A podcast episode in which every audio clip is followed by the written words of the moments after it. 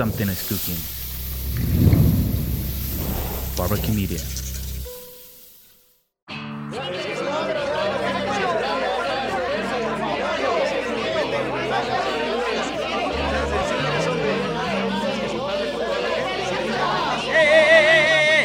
Nada es personal. Tratemos de encontrarnos, respetémonos. Bienvenido usted a este espacio de discusión, de tolerancia, de respeto. Conozcámonos, dejemos atrás las ataduras que nos han amarrado durante tanto tiempo y aprovechemos la oportunidad para vernos frente a frente. Bienvenido, anímese, súbase conmigo a este vehículo que es nada personal. Es un verdadero gusto darles la bienvenida nuevamente a un episodio de Nada Personal. Mi nombre es Max Santa Cruz y espero que nos acompañe durante el resto del episodio porque usted va a entender el por qué tengo un verdadero gusto de recibir hoy en día a nuestro invitado. Y la razón es que es una persona a la que yo denomino como un multitarea en todos los sentidos de la palabra no solo en su calidad humana, sino en su calidad y en su experiencia profesional, sin duda lo definen como una persona que es capaz de interactuar con todos los sectores posibles en donde él ha tenido que desempeñar la función pública y también la función académica y también el ejercicio profesional privado. Así que es un verdadero gusto darle la bienvenida a este espacio Nada Personal a Renzo Lautaro Rosal, amigo, profesional, eh, compañero de, de algunas batallas del pasado, ustedes van a saber cuáles y por supuesto una persona que es conocido en el ámbito nacional por su experiencia, por su acertada opinión en los diferentes medios, ya sea en redes sociales o también en su columna de opinión. Eh, y por supuesto es una fuente de consulta obligada a nivel de, de, los diferentes medios de comunicación y no queremos dejar de pasar la oportunidad para tener el verdadero gusto de recibir acá en Nada Personal a Renzo Rosal. Muy buenos días, muy buenas tardes, muy buenas noches en cualquier parte del mundo donde se encuentren ustedes. ¿Cómo estás, Renzo? Un gustazo, un placer, de verdad, un, honor eh, compartir este espacio. Cuando estábamos cuadrando la, la, entrevista y veíamos la parte de las agendas, a veces siempre eh, existe la pregunta, aunque hemos podido platicar de esto un poco, eh, sobre qué va a tratar, de qué vamos a hablar. Y la verdad es que no existe un, un guion o una estructura, una columna para poder dirigir la plática, sino que va surgiendo en la medida en que los temas se van presentando. Y con vos yo sé que hay muchísimas posibilidades de hablar muchísimas cosas. Eh, y hablaba al principio de la introducción de este programa sobre compañeros de, batallas en el pasado. Y es que, para que ustedes conozcan, eh, tuve la oportunidad de conocer y coincidir con Renzo en ya en un lejano, tal vez 1991, 92 posiblemente. por ahí en donde él eh, trabajaba en el Ministerio de Agricultura y yo en el Ministerio de Relaciones Exteriores y coincidíamos en la agenda binacional entre Guatemala y México con algunos temas específicos. Eh, y, de repente uno se encuentra con muchísimas personas a lo largo de esa función pública con diferentes temas, pero por alguna razón, eh, a pesar de que nos dejamos de ver mucho tiempo después, hay personas con las que de repente haces un buen clic o haces una buena relación y no pasan desapercibidos, tal vez como otros tantos. Y, te digo, en serio, fue para mí una buena oportunidad en ese momento coincidir y después volvernos a reencontrar años después en otros desafíos de, dentro del quehacer de la función pública eh, y, ir conociendo y ampliando un poquito más nuestras experiencias. ¿Cuál, ¿Cuál fue la razón de tu origen de participar en un ministerio como Agricultura, porque me hubiera podido imaginar en cualquier otra institución más relacionada con temas más de carácter, no sé, social, humano, eh, pero de repente el Ministerio de Agricultura se, se, antoja como un ministerio técnico. Totalmente. Eh, sin querer alargar mucho la, la, historia, tienen como antecedente, yo trabajaba, ese fue mi segundo trabajo. ¿Cuál fue tu primer? Mi primer trabajo que sirve un poco de, no solo de como base, yo trabajé en el Ministerio de Salud Pública y Asistencia Social. Fui oficinista en el Hospital Nacional de Salud Mental. No te puedo. Ese fue mi primer trabajo. Yo me gradué en un mes de noviembre. ¿En el Federico Mora, no? Sí, sí, sí, sí. Ahí, ahí trabajé. ¿Y está, está re bonito o está re feito siempre? Realmente, te cuento ahí brevemente. Yo ahí trabajaba eh, mi mamá, trabajó al principio. Y yo de pequeño, yo estudié en el Colegio Loyola. Okay. Ahí en la 12 Avenida, de la zona 1, atrás de la Merced. Y yo de pequeño tomaba el bus en la esquina y me iba al trabajo con mi mamá. y después del, trabajo ya juntos nos regresamos a la casa. Yo soy hijo único, entonces los dos vivíamos juntos, eh, pues muy cercanos, y entonces yo me iba allá. Así conocí el Hospital de Salud Mental, cuando inclusive no lo habían inaugurado, cuando inclusive estaba sin pacientes. Posteriormente, pues entonces eh, un poco el hospital de alguna forma es como un referente, si querés, tiene que ver. ¿Qué edad tenías ahí, Renzo? Tenía 11, 12 años. Ok. Estamos hablando de años 78, 79, 80, para ponerlo en, esa, en esas dimensiones. Posteriormente tuve el chance de aplicar eh, a trabajar en el hospital, que ya pues conocía de tiempo atrás, y trabajé como oficinista en el Departamento de Trabajo Social ya ocupado el hospital o todavía en ya ocupado, ahí sí ha ocupado. Y no te generaba, perdón que te estaba interrumpiendo, pero me llama la atención todo esto, no te generaba, bueno, tenías la experiencia de, de, de, de la parte del quehacer laboral de tu mamá en, en esa institución y lo que habías visto desde los 12 años eh, hasta cuando pudiste tener edad para poder trabajar ahí y trabajar como oficinista, pero no te generaba un poquito de, temor, lógicamente, porque un hospital de salud mental no es precisamente un jardín de niños. Totalmente. para mí, esa experiencia, estuve tres años trabajando ahí, más o menos tres años, recuerdo, eh, fue una gran experiencia de vida. Además, es un poco de shock, porque era mi primera experiencia laboral. Yo comencé a trabajar ahí una semana después de haberme graduado del colegio. Yo soy maestro de educación primaria, ese es ah, mi título. Eso no lo sabía, mira. Sí, soy maestro. ¿Y alguna vez dices clases, no? Como tal, hasta en la universidad. Hasta en la universidad. bueno, pero te sirvió de base. Absolutamente. Entonces yo trabajé, no tuve vacaciones en el 86, fue eso. Entré a trabajar en noviembre, estuve ahí hasta el 90 más o menos. Y en el departamento en donde estaba, pues obviamente tuve mucho, mucha relación con pacientes, tanto pacientes de consulta externa, que, que iban a, pues, pagar la esa consulta todos los días, como posteriormente fui trabajando algunas cuestiones en apoyo al Departamento de Trabajo Social, ya no solo con funciones de oficinista, que era formalmente, sino poco a poco me fueron vinculando a cuestiones un poquito más de sustantivas, digámoslo así, tomando en cuenta Intermediación. que... sí, ah, básicamente... Decisiones.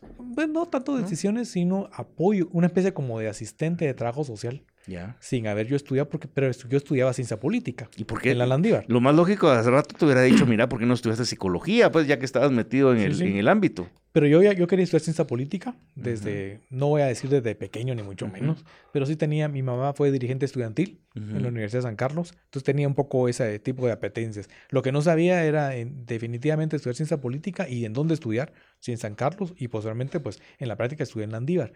Eso ya estaba como definido, pero tomando en cuenta que estudiaba yo una carrera social, entonces me convertí en un apoyo a las compañeras, todas mujeres que, eran trabajadoras sociales ya graduadas de licenciatura y todo el asunto con quienes yo trabajé durante esos más o menos tres años. Pero estando ahí, surgió la oportunidad, respaldado en la universidad, de una suerte de pasantía para el IICA, el Instituto Interamericano de Cooperación para la Agricultura. Lo conocí. Entonces, junto con otro compañero, que aquel que mi amigo en aquel momento trabajaba en la municipalidad de Misco, porque era allá, los dos eh, dejamos nuestro trabajo, pedimos permiso, o en mi caso yo renuncié, para aplicar a la pasantía. En teoría era trabajar seis meses en, con, pagado por el IICA en el Ministerio de Agricultura. Por eso es que pasé de estudiar ciencia, bueno, siempre estudiando ciencia política, pero trabajando en un Ministerio de Salud Pública a un Ministerio de Agricultura, porque era una pasantía para trabajar en el Departamento de Cooperación Internacional del Ministerio. Estando allí... Ya más enfocado en tu... Un poco más en mi carrera, correcto, un poco más.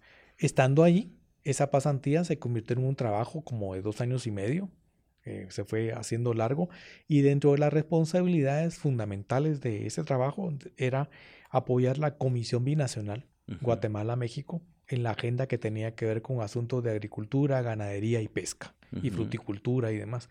Eh, estando allí, entonces en esa necesaria eh, relación con Cancillería fue que te conocí. Alguna vez nos conocimos, no sé si fue en el centro comercial de la zona 4, ahí donde están las oficinas o no. Exactamente. Sí, ¿verdad que sí? No estaba Absolutamente.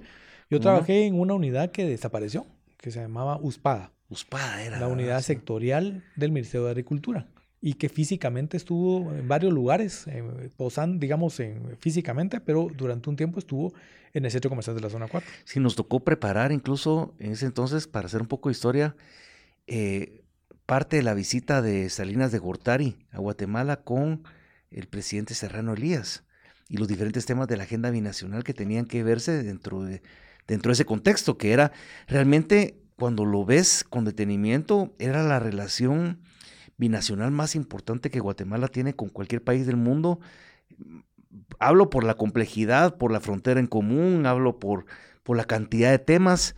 Eh, por supuesto está Estados Unidos, que sabemos cuál es la relación y la dependencia que tenemos a nivel mundial, pero México era una relación junto con la Centroamérica por, por casi que por, por desplome, con la que mejor, mejor, eh, mejores elementos teníamos de negociación. Pero me recuerdo que siempre, y no sé si te pasó lo mismo, pero en nuestra experiencia, que a veces frustraba, era como a veces los mexicanos que tenían toda la preparación para la negociación, para por lo menos la formulación de los compromisos que después se firmaban, eh, nos comían a veces en, en, la negociación porque nosotros no teníamos la capacidad de respuesta como Estado para cumplir con los objetivos que mismos estaban firmando en la mesa. Entonces quedaba como a veces cúmulos, no siempre, pero de, de buenas intenciones que se quedaban un poquito en el aire porque nosotros de repente pedíamos capacitaciones.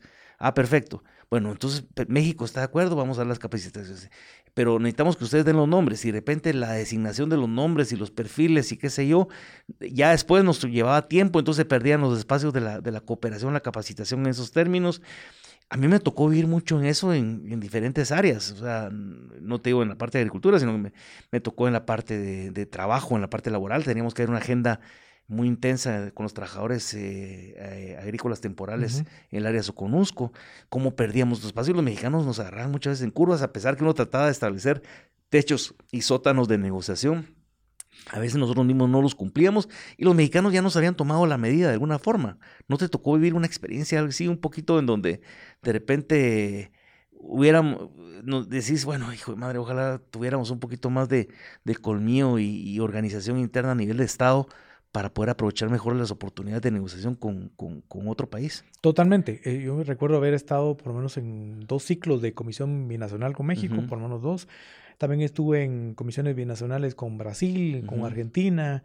Eh, trabajé cuestiones con Japón, ya acá hablando de, otro contexto. También trabajé eh, temas con la agenda bilateral con Estados Unidos, pero en agricultura, de los programas, del, un programa que se llamaba, recuerdo, la distancia, el, el Public, Public Law el PL480, que una, en todo sentido. ¿Cuáles fueron las más difíciles? Se todo esto que estás mencionando. ¿Cuáles fueron las más difíciles? bueno. Donde decís, bueno, más allá de la profundidad de los temas, donde me costó un poco más, porque. ¿O, cuál negociación te pues costó más? Yo recuerdo, había un programa en Japón que se llamaba el programa 2KR. No me van a preguntar qué significa, porque ya no me acuerdo. Pero era una donación de insumos. Todo lo que quería, obviamente, Japón era colocar equipo japonés equipo, y eh, eh, había como intención, por ejemplo, de donar eh, a Guatemala tractores, equipos un tanto sofisticados que obviamente no correspondían con, la, con el tipo de, de territorio, el tipo de producción, las circunstancias, la orografía, etcétera, etcétera. Y hasta presupuesto para el mantenimiento el día de mañana. Absolutamente. Entonces la negociación estaba de bajar, por decirlo así, bajar de pensar en, en unos tractores Sumitomo o no sé qué marcas, bajarlo a casi que a pero de labranza, pues, bajarlo en, en otras condiciones. Ese fue, me recuerdo yo que fue además el estreno de Guatemala en un programa, en ese programa, después desconozco si se volvió a renovar, eh, pero fue una negociación porque implicaba no solamente aspectos propiamente de negociación, sino también de entendimiento sociocultural, de entendimiento sociológico, eh, antropológico, inclusive como de las prácticas de cultivo en Guatemala, ancestrales y fundamentales, el tipo de... Eh, eh, aquí en Guatemala no podemos pensar en tener aquellos grandes miles de hectáreas de trigo, pues aquí no producimos trigo, menos en esas condiciones. Entonces, hacer entender, entender eso. o las semillas mejoradas, Por supuesto. hacer entender eso en, en, en, un contexto no latinoamericano, en un, es decir, el programa, bienvenido al programa de 2KR. Perfecto pero bajo estas condiciones. A mí me, tocó una experiencia, pues no en esa área, pero similar, pero con Taiwán. Mm. Y, porque de repente los taiwaneses se frustraban que porque nosotros no entendíamos que lo que ellos nos estaban proponiendo era la ruta para poder mejorar los niveles de vida de Guatemala, porque ellos habían optado esa ruta en su momento para hacer lo que eran en ese entonces eh, como un, país eh, que que había sufrido prácticamente un exilio de la China continental a la isla de Taiwán y habían desarrollado y se habían vuelto una economía importante a nivel mundial, pero sin una aceptación. Era como el, perdón que lo diga así, pero era un poquito como el pariente rico eh, pero, pero no aceptado. Entonces, en el contexto mundial, y, de repente nos dirían, pero ustedes, bueno, ustedes ni, ricos ni aceptados, o sea, ¿por qué no siguen ustedes? Y se, se frustraban un poco y se enojaban. Y, de repente empezaban a hablar de reformas agrarias. Y cuando la reforma agraria en Guatemala había sido un tema tan polémico en los años 50, eh, y, nos marcaban la ruta, pero era difícil hacer entender el pensamiento occidental con nuestras características particulares sociológicas y antropológicas en relación al pensamiento de, oriental, asiático, ¿verdad? Que, que, funcionaba. a veces uno cree que la matemática como que no funciona, el 2 más 2 es 4 para las ecuaciones donde los problemas son tan complejos. Y, y de repente cuando estamos hablando de estos temas, uno tiene que preguntar qué tanto cambió ese entendimiento del país de cuando estábamos hablando antes de la firma de los acuerdos de paz, porque todo esto es antes del 96 lo que estamos hablando. ¿Y qué cambió después del 96 para Guatemala, Renzo? Bueno, creo que muchísimas cosas. Y yo diría que eh, a tono de lo que estamos conversando, muy interesante, creo yo que también nos, eh, en aquel momento había un, un interés, yo diría muy legítimo, muy importante, de una defensa, digamos, de intereses que podríamos denominar más nacionales. Es decir, no había un interés que hoy creo que es como el preponderante, eh, lamentablemente, que es el interés de los negocios, de ver estas cooperaciones como primero eh, viajes, ver prebendas, ver y cuánto voy a ganar. Todo esto había un, planteamiento que lo que importaba en el caso del Ministerio de Agricultura, solo para mencionarlo como un elemento, era, bueno, mandemos técnicos, mandemos gente. En aquel momento estaba de en boga en Guatemala fortalecer las capacidades de asistencia técnica en fruticultura todo el tema de fruticultura, eh, ahí con detalles, y también toda la parte de desarrollo pesquero. ¿Cómo no? Me recuerdo. Eh, había inclusive... Taiwán también apoyó mucho el tema de la tilapia. Absolutamente. Entonces había un interés de verdad genuino de fortalecer los equipos de territorio, los equipos que tenía. En aquel momento existía una direcciones generales, estaba DIGESEPE, DIGESA, DIGEVOS, DITEPESCA, hoy por hoy extintas esas unidades, esas dependencias, y había un interés de decir, bueno, capacitemos al personal, pero no de la planta central de la capital, sino la gente que está en la unidad de fruticultura de, no sé, de Quetzaltenango, o la unidad, la gente del equipo técnico de Titepesca que está en Escuintla. La gente literalmente, y ahí yo creería que ahí había, a pesar de las circunstancias del país, a pesar del poco desarrollo institucional, etcétera, etcétera, y el, y el contexto de conflicto que teníamos, había un interés que hoy eh, creo que lamentablemente se ha, perdido eh, abruptamente. ¿Y, crees que ha cambiado o, favorecido en algo cambiar esa estructura de, orgánica de los ministerios, en este caso Agricultura, en donde estaba como más específico cuáles eran las funciones de unos por el modelo actual? Se perdió esa relación con el extensor, con, con, la parte local y se dejó un poco más a nivel macro, o sí se ha tratado de profundizar, de acuerdo a lo que tú has visto, que tienes una experiencia bien amplia en temas de políticas públicas, a, nivel de, llegar un poco más al, al, origen de, las necesidades y, dejar de verlo tanto a nivel de, la capital. Creo que hay un retroceso significativo. Eh, en aquel momento los ministerios eran ministerios operativos, es decir, ejecutores. Esa es la parte clave. El Ministerio de Agricultura tenía pues un equipo de gente en, en campo, que es su naturaleza. Sin embargo, años después, cuando yo me había retirado de, esos trabajos, ya estaba en Segeplan también, todavía vinculado, pero de otra forma. Eh, y ya me había salido, ya había terminado mi carrera en la universidad, etcétera. Pero en concreto creo que hay un retroceso porque esta naturaleza se perdió. El Estado se adelgazó, llegando a sus niveles absolutamente extremos, y ese adelgazamiento del Estado, de sus funciones, ha implicado tener un, Estado precario, como el que hoy tenemos un proceso de institucionalidad absolutamente incipiente, débil, una que es hoy por hoy un reclamo ya de décadas de la poca o nula presencia del Estado en los territorios. Y por lo tanto ha habido un espacio impresionantemente fuerte para hacer negocios con, el, con los recursos públicos. Es decir, como el Ministerio de Agricultura ya no lleva a cabo trabajos de extensión, que ha ido recuperando poco a poco, pero muy en términos bastante también débiles, incipientes.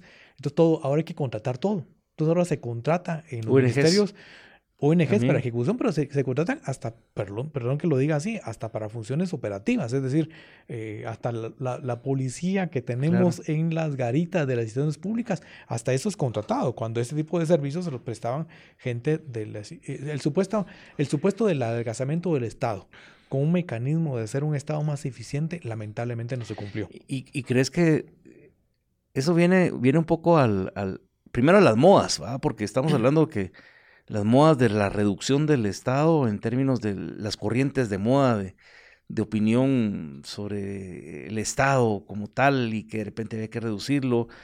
Y también contrasta un poco y pelea con lo que tal vez la mala experiencia que se tiene a nivel público de opinión con lo que ha pasado con los pactos colectivos en el Ministerio de Salud o el Ministerio de Educación. Y entonces pareciera ser que no entendemos que debería haber una mezcla o deberíamos separar las cosas, no una mezcla, separar las cosas de lo que significa un Estado fuerte, un Estado fuerte en términos no de la reducción, sino en su capacidad de llegar y, cumplir con sus objetivos con, la población, y de repente un Estado eh, mucho más estricto y mucho más consciente con lo que han sido, han hecho chinche la plata de, los presupuestos y que los acabamos de ver hace poco en la aprobación de, o en el intento de aprobación de la discusión del presupuesto actual, pero que lo vemos con los pactos colectivos.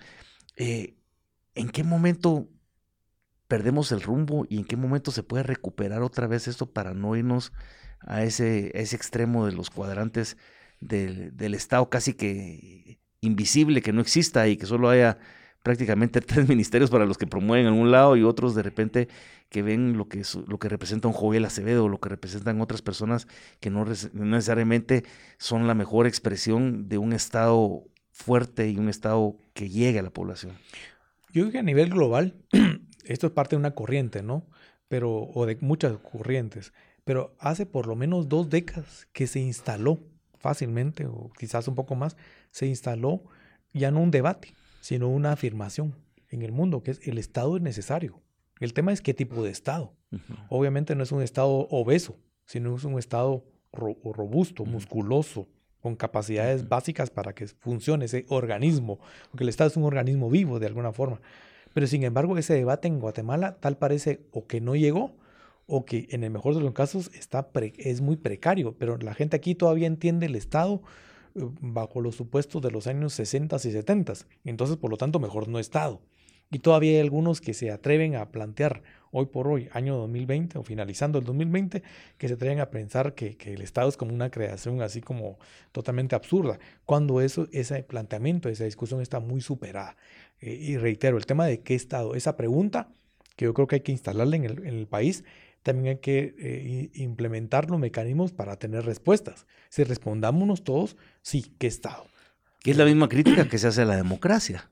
Absolutamente. Y, pero al final de cuentas se hace la democracia, pero, pero eh, es increíble todavía escuchar voces de que apelarían a que de repente estaríamos mejor en una dictadura. Sí, sí, sí, sí, O en esas democracias autoritarias que también vemos, entre comillas, como lo que pasó en Venezuela, lo que pasa en Nicaragua. A, eso estamos llegando, esa parte de no encontrar las claridades de lo que vos estás mencionando, Renzo. Claro, y, creo yo que lamentablemente en los últimos tiempos ha habido otro, otro N, a saber no sé qué número de, factor de retroceso. Si comenzamos a retroceder y comenzamos otra vez como a cuestionarnos, ya no tanto el tema del Estado, sino lo que hablamos de la democracia eh, y, eh, y el autoritarismo que ha estado dando vueltas por ahí que nunca ha desaparecido, lamentablemente, en nuestras naciones, pero comienza otra vez como a recuperar, a recuperar fuerzas. Entonces ves como Bolsonaro, ves a Trump, ves a Duterte en Filipinas, al presidente, mm, creo que el polaco también. Entonces ves eh, ciertos... las intenciones en Países Bajos, ¿te recuerdas también? Por supuesto, en Países Bajos. Ves a Putin En, en, Rusia, ves a eh, Xi Jinping en China, ves ahí algunos que tienen marcados rasgos autoritarios y otros que sin ser tienen la tentación autoritaria, que es un tanto distinta, pero que se parece, como en el caso de Guatemala. La tentación autoritaria está de vuelta. Y para muestra lo que ha sucedido en días, en días, no meses, sino días recién pasados.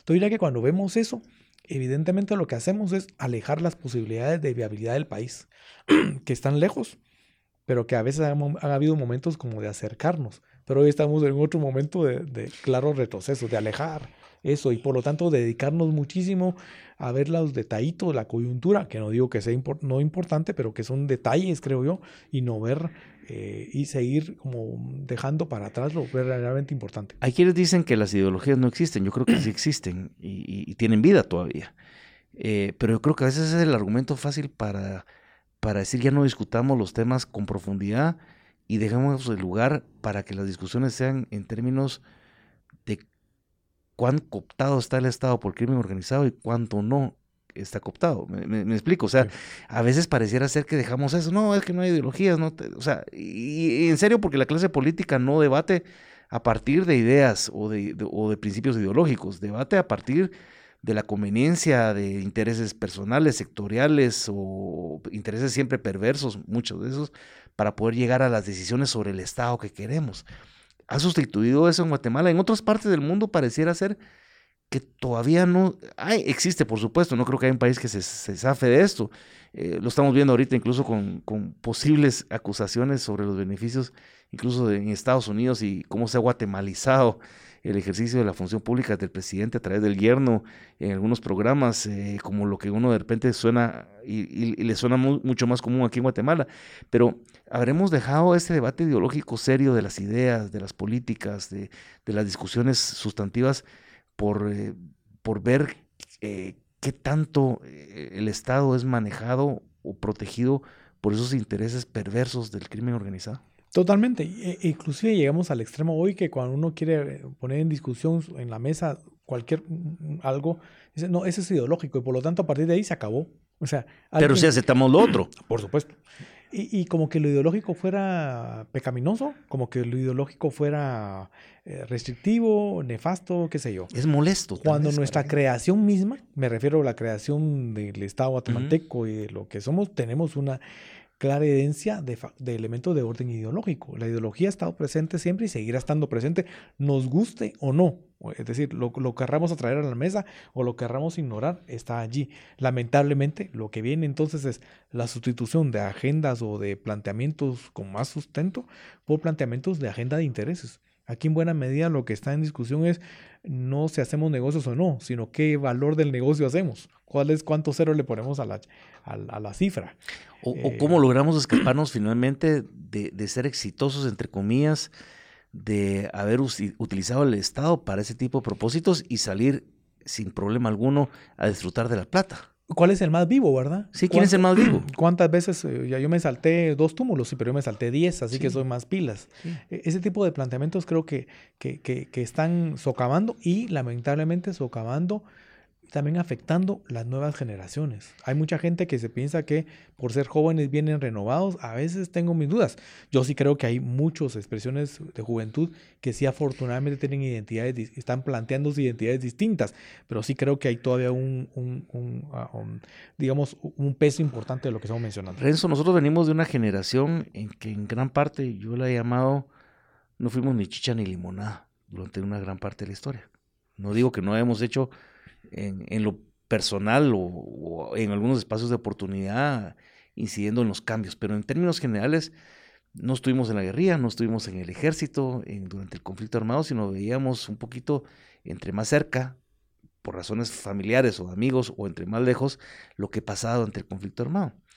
Y pareciera ser como que la generación del conflicto armado se perpetuó de alguna forma en tratar de gobernar el país. Yo pensé que iba a llegar hasta incluso el gobierno de Otto Pérez Molina como el último gran actor de ese escenario del conflicto armado, en todavía dar esto, tapamos la página del libro y lo que pudiera venir de ahí en adelante tal vez era una expresión de, una generación que, que vivió de las consecuencias de, pero que no fue un actor directo dentro del conflicto.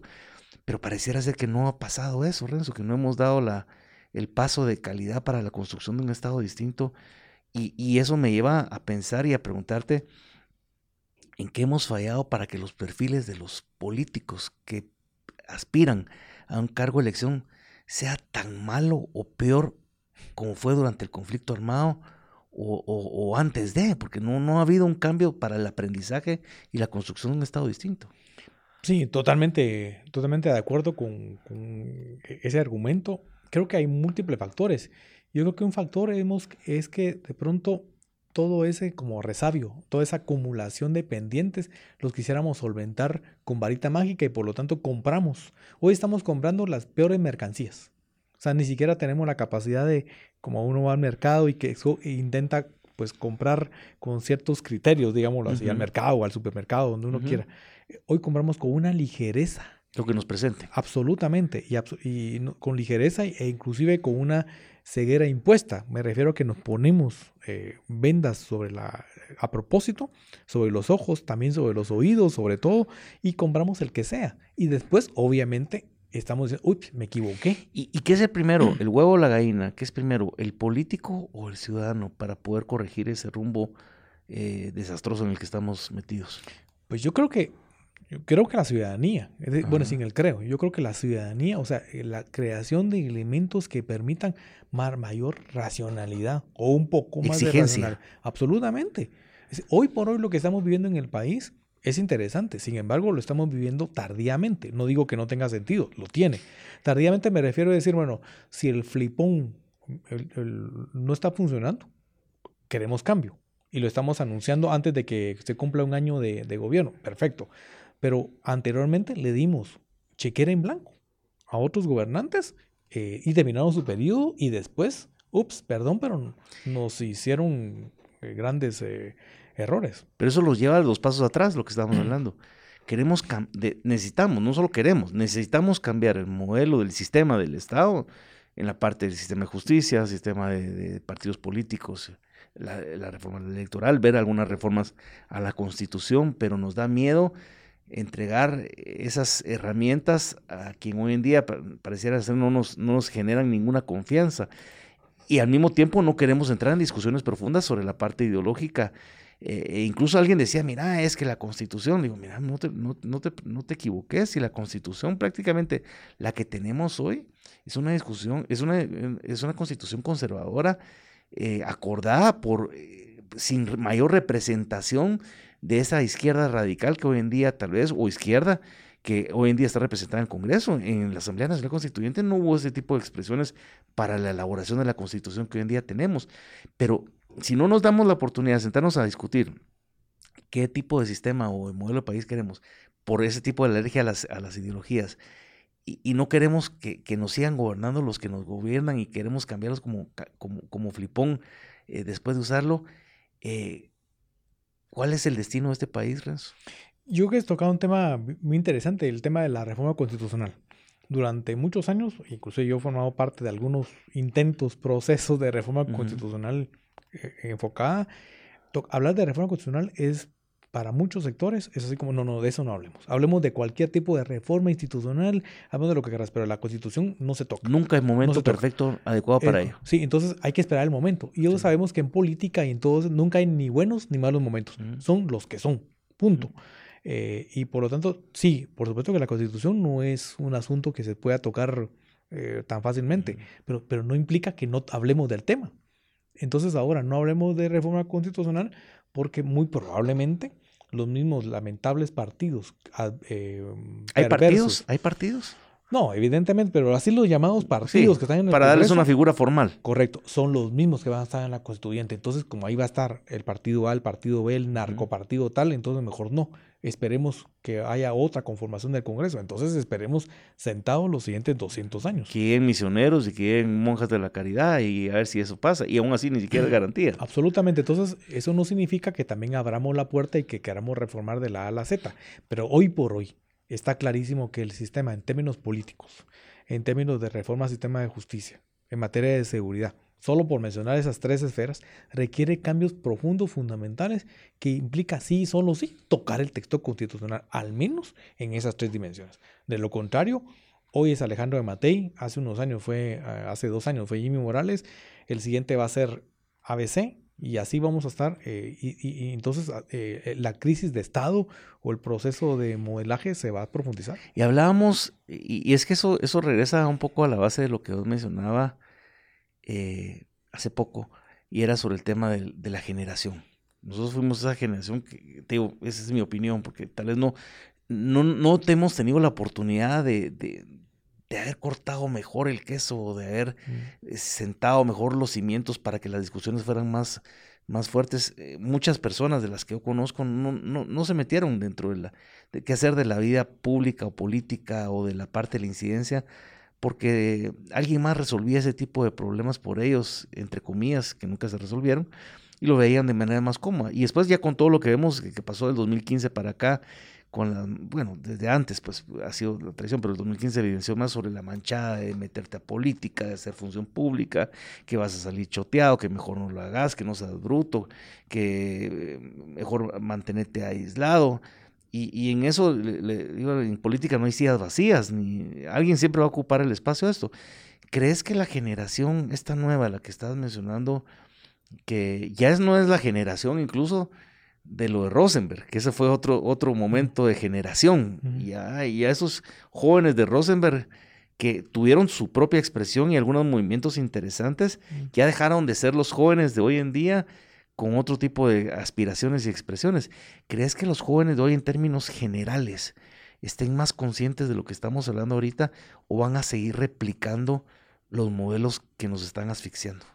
Yo creo que hay un germen, diría yo, eh, eh, quizás incipiente, que habrá que, digamos, acompañar y acompañarse ellos, porque no se trata de que uno acompañe a los jóvenes, porque uno sabe... Es un esfuerzo intergeneracional. Absolutamente, pero yo sí creo que hay un germen muy importante, tanto a nivel urbano como a nivel territorial, de comenzar a, a, decir, bueno, hay que politizarse, es decir, hay que incluirle pensamiento político, hay que formar ciudadanía. Crítico. Hay, correcto, hay que ponerle atención y, y tratar de decir, bueno, esta generación o estas generaciones no quieren repetir el error de nuestros papás, de nuestros abuelos, eh, o, inclusive de grupos más, más, más, cercanos como los Camisa Blanca de Rosemary y demás, que fueron totalmente funcionales al sistema. Así que lo que hicieron fue solamente como tomar un poco de respiro, pero finalmente otra vez volver a caer en el pantano. Se, yo creo que, se diluyeron en el camino. Correcto. De hecho, lo que está sucediendo en el país hoy, creo yo que es una expresión interesante porque se está, no, está, no estamos o no están dispuestos como ciudadanía, pero especialmente estos grupos más jóvenes, a dejar correr mucho el agua. Es decir, si el agua comienza a salir contaminada, sucia del chorro, pues hay que cambiar. O el chorro, o cambiar lo que sea, hay que cambiar. Pero no como nosotros, en nuestra época, que, que había que esperar a que esa agua sucia en algún momento y en forma natural, entre comillas, comenzara a aclararse y comenzara a ser de, agua sucia a agua limpia como un proceso mágico. Entonces, no, no creer en eso, sino decir, bueno, hay que, tengo que cambiar un poco el asunto y pensar en cambios que además no sean solamente cambios como muy superficiales, sino comenzar a demandar cuestiones de mayor calado. Entonces ese es el otro aspecto donde yo veo de verdad una luz importante, de una, una esperanza que además tiene que ver con lo que ha sucedido, con lo que está sucediendo en meses, eh, momentos recientes en otras partes del mundo. Los movimientos antirracismo en Estados Unidos, expresados globalmente, los movimientos de los sin tierra, los movimientos, bueno, toda una serie de, movimientos que se han expresado en un espacio de tiempo reducido. Eso me lleva a pensar que es posible que este 2020, en medio de tanta incertidumbre, en medio de tanta oscuridad para muchas familias que han perdido a sus seres queridos, eh, para lo que ha afectado a, jóvenes, eh, lo digo por mi hijo de 16 años o a niños, por mi hija de 8, sobre lo que ha significado el encierro, sobre lo que significa el no saber a quién te estás enfrentando, un enemigo invisible, pero que, que, real, que es el COVID, eh, ha llevado un poco a, humanizar más a, a, la población o a una ciudadanía, o en este caso a los jóvenes, para entender que las dinámicas o las agendas que tienen que abordarse desde ya tienen que ser más, más dirigidas a, a evitar toda la perversión de lo que nos ha estado cubriendo durante los últimos 40 años, 30 años, si queremos verlo con mayores o mejores o peores expresiones, y empezar a encontrar, como si esos temas de fondo, si son temas de inclusión, si son temas de tolerancia, si son temas de, de, de, inversión social, si son temas de eh, eh, generación de, de, riqueza sin tratar de aprovechar y pasar encima de, la colectividad y sacando provecho de ello. ¿Crees que ese tipo de, paradigmas pueden haberse sembrado a partir de esta crisis o la pandemia y sensibilizarlo pensando en que también lo que me mencionabas, las dinámicas en países que influyen tanto con esa agilidad de las redes sociales como Estados Unidos, aparentemente van a ser distintas en los próximos cuatro años a lo que tuvimos durante la experiencia de la administración Trump, donde se deshumanizó el individuo. Yo, creo totalmente en esa línea y creo que inclusive, vamos a ver, momentos como la pandemia, eh, momentos similares, si quisiéramos decir, que se han dado en años, décadas o centurias atrás, han significado en paralelo el llevar a cabo procesos de cambio social y de cambio político duro, fuerte, inclusive hasta rupturista. Pero hay que agregarle a esa tendencia el hecho de que algunos factores de cambio, como todo el movimiento que como los movimientos que mencionamos, no tienen relación muy directa solo con la pandemia, sino que inclusive se estaban gestando antes de la pandemia y, se mantuvieron durante la pandemia y van a continuar. Entonces, eh, eh, lo que quiero mencionar aquí es que hay un factor como que viene el asunto con mayor, se mayor fuerza. el, lente de enfoque se vuelve más grande. Así es. Entonces, yo sí creo que estamos asistiendo, quizás precariamente en el caso de Guatemala, a unos primeros capítulos de un momento importantísimo de cambio, donde las fórmulas que, que hemos recurrido tradicionalmente honestamente no nos sirven. El catálogo de fórmulas no nos sirve. Todo, todos los eh, ingredientes, no. Ahora hay que pensar en otro tipo de, fórmulas y asistir a un proceso mucho más creativo, inclusive de orden social y también de orden político. ¿A dónde nos va a llevar? Honestamente, pues no sabemos, o sea, no, no puede uno anticipar. Lo que sí creo es que el estado de cosas no va a poder funcionar por mucho tiempo más. Y aquellos que siguen como fincándose, asumiendo que tiene que ser todo en el mismo metro cuadrado de toda la vida, pues van a ser los que, los que, los que en primera línea van a sufrir más en los embates del cambio.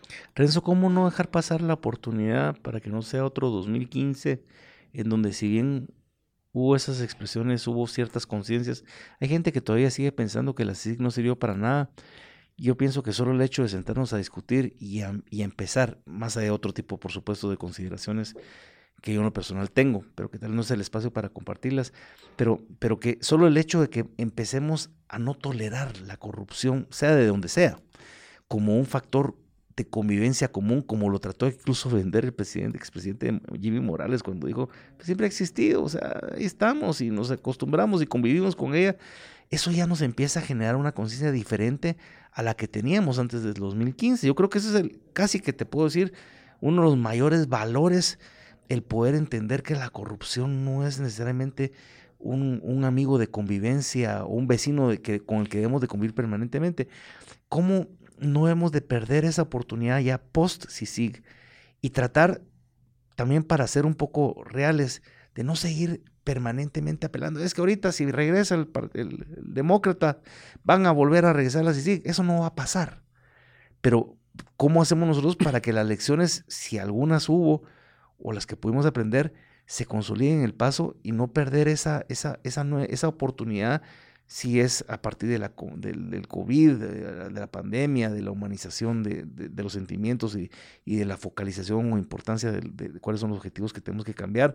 Lo que vivimos hoy en día en Guatemala, esa incertidumbre y crisis política dentro de un gobierno que, no sabe para dónde va y que se está deshaciendo sin llegar al año de, gobierno. Eh, ¿cuál, es, cuál, ¿Cuál es el, el momento para, para que no paguemos la luz? Y sigamos caminando. Sabemos cuáles son lo que hay que hacer, pero ¿qué es lo que nos hace falta para que, para que no dejemos pasar otra oportunidad, Renzo? Intentaría sintetizar en términos de un binomio que yo le denomino el binomio tolerancia e intolerancia. Es decir, como ciudadanos, como personas, tenemos que ser más tolerantes, en todo sentido tolerarnos más, dejar ese tipo de resquemores aparentemente ideológicos, religiosos, todo el asunto. Étnicos, incluso. Totalmente. Entonces, por eso digo el binomio en ese sentido, tolerancia. Ahora, intolerancia. Intolerancia frente a la actuación pública. Es decir, tenemos que aumentar nuestros niveles de intolerancia frente a los mandazos que los gobiernos, los funcionarios, el, el régimen, conocidos como los regímenes y demás, nos están dejando, nos están lastrando. Entonces ahí sí tenemos que ser intolerancia. Entonces, si tenemos esos dos botones, yo diría si estamos pensando en un tablero como el que tenemos aquí atrás, eh, esta consola, eh, y por lo menos con cuántos botones yo al menos le pondría esos dos. Y, ahí yo creo que en ese sentido hay un proceso Ni siquiera hablo de regeneración, porque regenerar es otra vez restablecer los tejidos que tenemos, sino que estamos hablando de una construcción distinta. Yo creo que por ahí va un poquito lo que estamos viviendo. Insisto, en el caso guatemalteco todavía tenemos que remontarnos para atrás, porque hay etapas que no hemos vivido y ahora las tenemos que ir viviendo como de asaltos muy fuertes. Lo que, la, lo que en otros procesos fue avanzar, qué sé yo, metro a metro, kilómetro a kilómetro, nosotros tenemos que avanzarnos de a 100 en un paquete, tragarnos, digámosle, compuestos, pastillas de mayor voltaje. Ahí eso hay que asumirlo, por no haber asumido nuestras responsabilidades ciudadanas antes. A veces pareciera ser que, que uno dice, bueno, yo creo que ya estamos llegando al, al fondo del asunto y nos damos cuenta de que mentira, o sea, estamos como la cápsula de los mineros en Chile, pues. O sea, paramos descubriendo que todavía hay más profundidad debajo de donde creemos que ya topamos el, nivel de la permisividad y el nivel de la tolerancia. Y es que el guatemalteco se volvió demasiado paciente de alguna forma. Totalmente, paciente, contemplativo, simplista y también hasta emocional. Entonces cuando le ponemos, le, inclusive le anteponemos las emociones, no digo que no sean válidas en algún momento, pero hemos perdido la racionalidad. Entonces la, la, la, dinámica social y la toma de decisiones, por ejemplo, para elegir y demás, tiene que ser tremendamente racional. Las emociones nos sirven pues en otros momentos, ahora en este año, pues a flor de piel las emociones por todo lo que hemos vivido y, tal parece que seguiremos durante varios meses en la misma dinámica. Esa es otra historia. Pero, pero ahí donde hemos, entonces cuando hemos asistido a un mensaje muy simplista, muy pragmático, el fin justifica los medios. Eh, aquí más pilas el que jala más, el que roba más, el que se evade más, pues con ese tipo de planteamientos no vamos a ningún lado. Pues Renzo, agradecerte eh, lo espectacular de esta charla, esta conversa donde siempre es un verdadero gusto, aprendo de tu conocimiento, de tu profundidad. Hoy hicimos un recorrido donde no sabíamos dónde iba a empezar y, terminamos en lo que todavía tenemos que hacer por esta Guatemala. Eh, agradecerte esta oportunidad, este espacio e invitarte para que tengamos una continuidad de estas charlas que creo que, que nos enriquecen a muchísimos de nosotros y, que si logramos sembrar una semilla de, cambio y de transformación y, y de conciencia sobre lo que tenemos que hacer como país para salir adelante, pues yo creo que no dejaremos de ser entonces esa generación que fue, no fue ni chicha ni limonada para tratar de, marcar algo positivo en la historia de Guatemala. A ustedes muchísimas gracias por escucharnos y por estar atentos a un nuevo episodio de Nada Personal. Eh, agradezco nuevamente a Renzo Rosal, mi nombre es Max Santa Cruz y nos estaremos viendo en la próxima oportunidad. Muchas gracias.